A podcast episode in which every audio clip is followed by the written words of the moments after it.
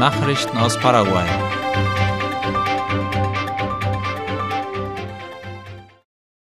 Paraguay ist Gastgeber eines regionalen Treffens für die am wenigsten entwickelten Länder. Am 27. und 28. Juli wird Paraguay Gastgeber des lateinamerikanischen Regionaltreffens zur Überprüfung des Wiener Aktionsprogramms für die am wenigsten entwickelten Länder für das Jahrzehnt 2014 bis 2024. Darüber informiert die staatliche Nachrichtenagentur IP Paraguay.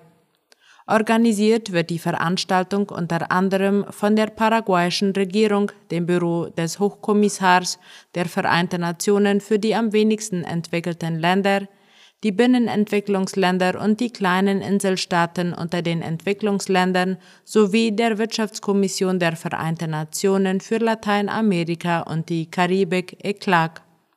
Die Ergebnisse dieser Konferenz werden in den Vorbereitungsprozess für die dritte UN-Konferenz über Binnenentwicklungsländer einfließen. Diese findet nächstes Jahr in Kigali in Ruanda statt. In San Pedro sind mutmaßliche Mafiamitglieder aus Italien verhaftet worden. Wie die Zeitung La Nación berichtet, hat das Interpol-Büro in Paraguay zwei Italiener, einen Paraguayer und einen Brasilianer festgenommen. Das geschah während eines Verfahrens in der Gegend von Itacrubi del Rosario im Departement San Pedro.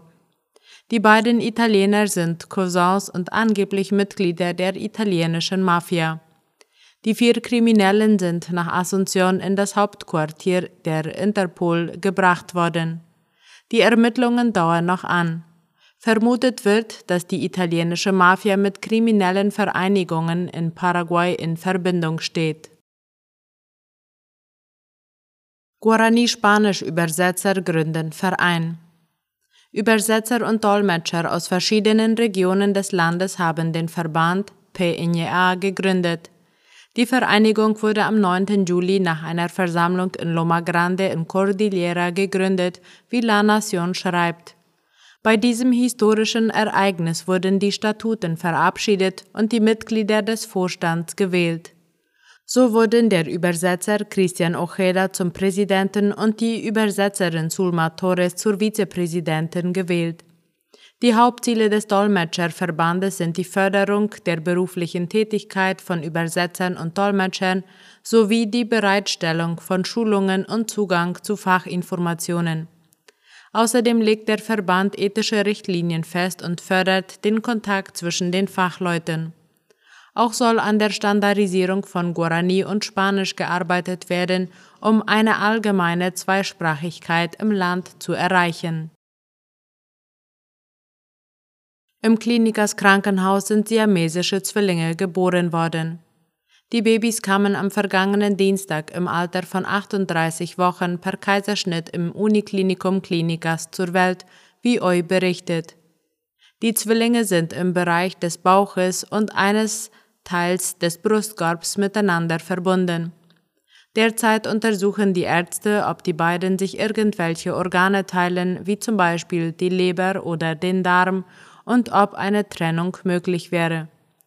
Der Leiter der Gynäkologie und Geburtshilfe, Miguel Ruoti, bemerkte in einem Interview, dass die Geburt von siamesischen Zwillingen äußerst selten sei. Das Klinikas Krankenhaus sei bei früheren Trennungen nicht erfolgreich gewesen, so Ruoti. Paraguayische Ärzte sollen ein besseres Gehalt bekommen und weniger arbeiten müssen. Dafür genehmigte die Abgeordnetenkammer gestern ein Gesetzesprojekt, wie Ultima Ora berichtet. Der Entwurf sieht vor, dass der Haushaltsplan für Ärztegehälter um 32 Millionen US-Dollar erhöht wird. Zudem soll das Gesundheitspersonal nicht mehr als zwölf Stunden pro Tag arbeiten müssen. Der Staatspräsident muss nun das Gesetz entweder verabschieden oder sein Veto dagegen einlegen. Wird das Gesetz angenommen, soll die Gehaltszulage für die Ärzte schrittweise eingeführt werden. Ausnahmen wird laut dem Entwurf für Ärzte des Polizeikrankenhauses Rigoberto Cavaliero und des Militärkrankenhauses geben, da es für diese Einrichtungen interne Regeln gibt. Mit der Begrenzung der Arbeitszeit auf zwölf Stunden sollen die internationalen Regeln der Weltgesundheitsorganisation WHO eingehalten werden, erklärte einer der Abgeordneten. Nachrichten aus aller Welt.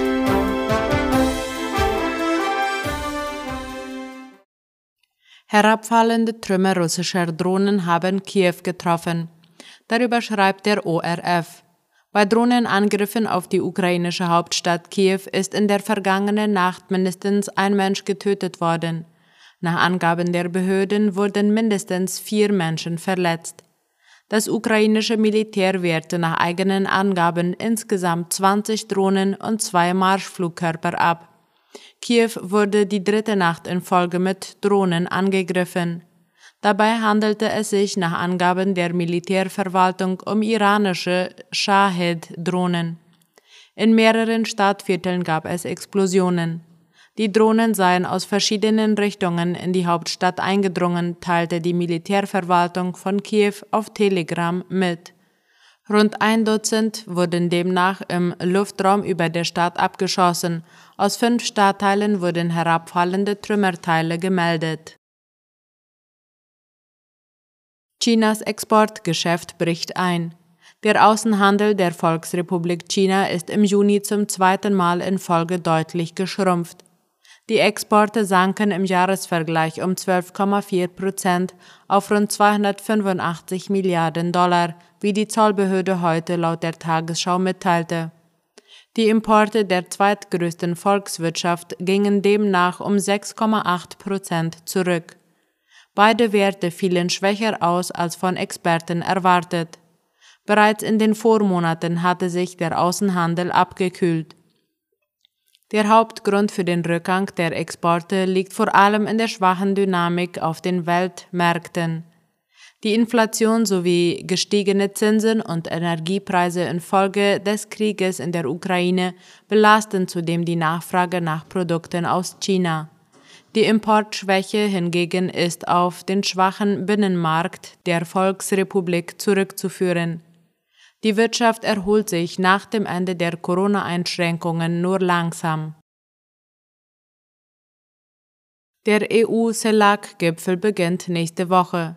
In Brüssel treffen sich laut Latina Press die Staats- und Regierungschefs der Europäischen Union und Lateinamerikas. Das letzte Mal geschah dies im Jahr 2015.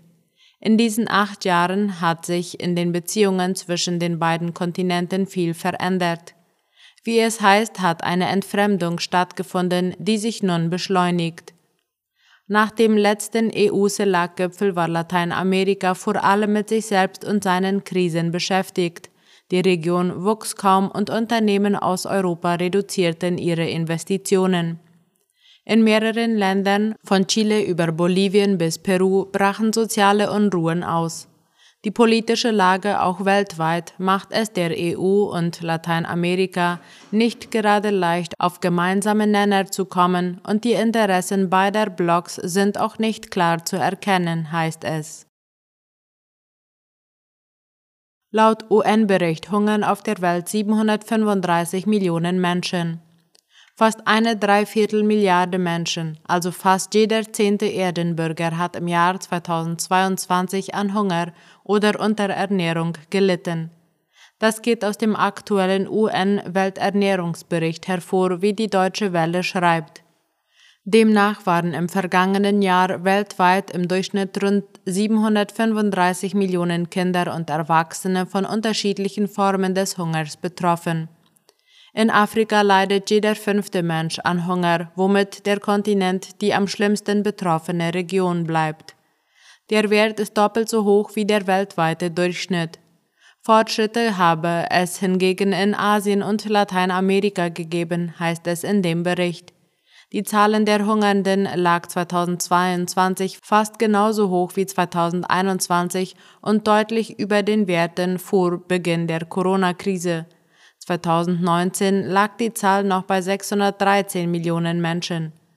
Seither verschlimmerten die Pandemie, Extremwetterereignisse und bewaffnete Konflikte die Lage.